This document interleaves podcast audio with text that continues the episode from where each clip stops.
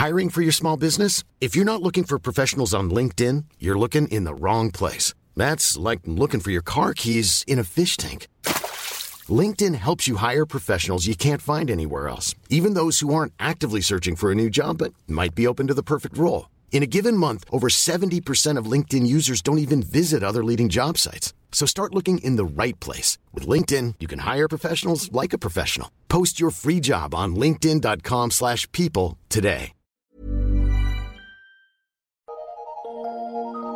Eu sou Mário Persona e essas são as respostas que eu dei aos que me perguntaram sobre a Bíblia. Você escreveu perguntando por quem eu fui batizado. Normalmente o batismo é erroneamente interpretado como uma atividade feita por alguma igreja. Então a pessoa fala, mas você não foi batizado numa igreja? Então quem vai batizar se você não, não pertence a uma denominação religiosa? Diferentes irmãos pensam diferentes coisas sobre o batismo. Eu fui batizado por um irmão com o qual eu congrego hoje, já uh, há anos, né, há muitos anos. E ele me batizou cerca de dois anos após a minha conversão. Na época, eu não entendia direito o batismo e ele também não entendia tão bem o batismo quanto entende hoje. Por isso eu pedi para ele me batizar. Mas hoje eu não pediria, sabe? Hoje eu não pediria. Por quê? Porque eu consideraria que eu já tinha sido batizado na Igreja Católica quando era criança. A Bíblia diz que há um só batismo em Efésios 4, 5, um só Senhor, uma só fé, um só batismo. E, e a questão não é quem me batizou, mas a quem eu fui batizado. E eu fui batizado a Cristo, como é qualquer batismo cristão. Portanto, alguém que seja batizado em nome de Jesus, ou, em, ou seja, em nome do Pai, do Filho e do Espírito Santo, está batizado. O que importa é o nome no qual nós somos batizados, não a pessoa que nos batiza. Porque nós nunca sabemos com certeza, só Deus sabe, se aquela pessoa é realmente convertida. Não são poucos os cristãos professos que até mesmo batizaram pessoas e mais tarde eles próprios que batizaram acabaram negando a fé. Portanto, não existe justificativa bíblica para batizar de novo uma pessoa, já que nós encontramos um batismo na Bíblia, que é o batismo cristão.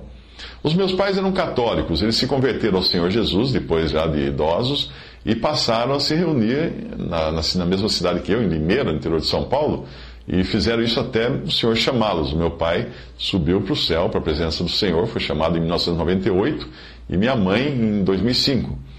Mas eles consideraram que já eram batizados antes de se converterem, portanto, eles continuaram assim. Eles não quiseram receber outro batismo, porque eles consideraram que o batismo que tinham recebido havia colocado a eles dentro da esfera do cristianismo. O entendimento do batismo pode variar de lugar para lugar. O batismo nos coloca agora sob uma nova responsabilidade, porque nós estamos debaixo do nome de Jesus, estejamos convertidos ou não. Se você achar que o batismo católico ou protestante não vale, vai precisar também afirmar que todo o mundo ocidental é habitado por pagãos e não por cristãos. Porque todo cristão nominal, mesmo que não seja salvo, é batizado em nome do Pai, do Filho e do Espírito Santo, o batismo cristão.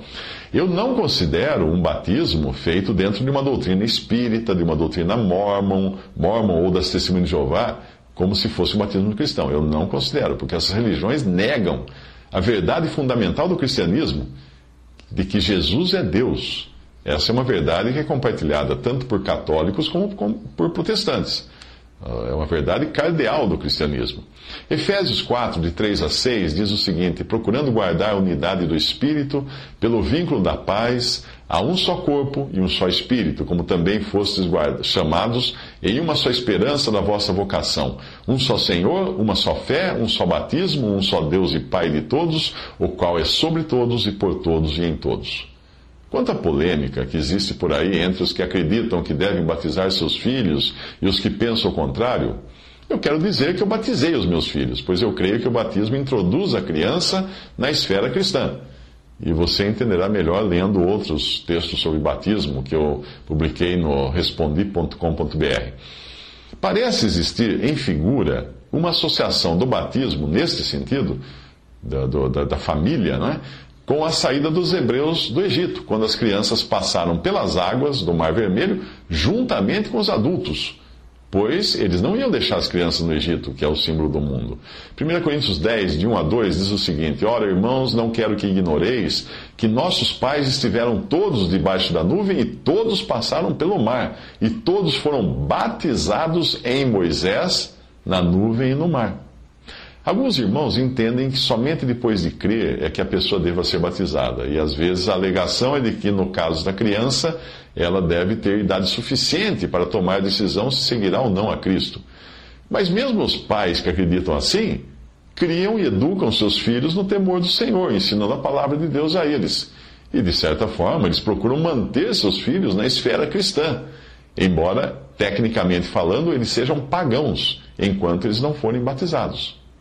Um ponto importante: o batismo não é uma ordenança para quem é batizado, mas para quem batiza.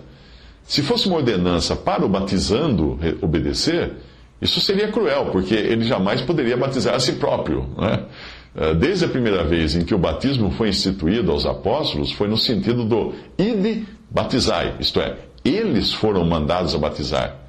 Não, não se diz que a pessoa, olha, você precisa ser batizado. Não. Eles foram mandados a batizar. A única coisa que um batizando pode fazer, aquele que recebe o batismo, a única coisa que ele pode fazer é aquilo que o eunuco fez em Atos 8,36. Ele disse: Eis aqui água, quem impede que eu seja batizado?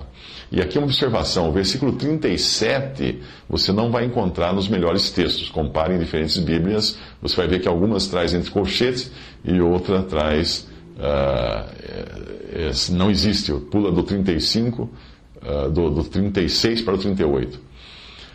Mas quando, quando o eunuco uh, diz isso, é como se ele dissesse a Filipe: O que impede que eu participe do privilégio de expressar publicamente minha posição de morto com Cristo?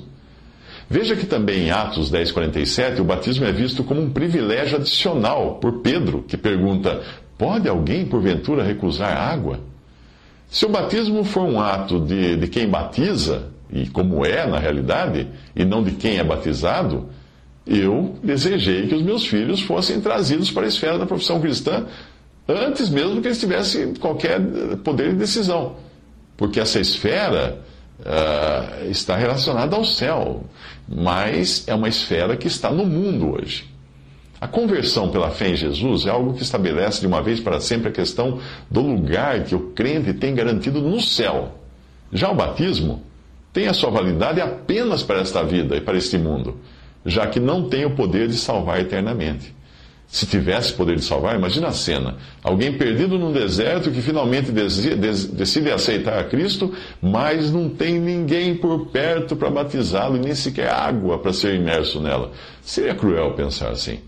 O batismo que eu encontro na Bíblia é por imersão.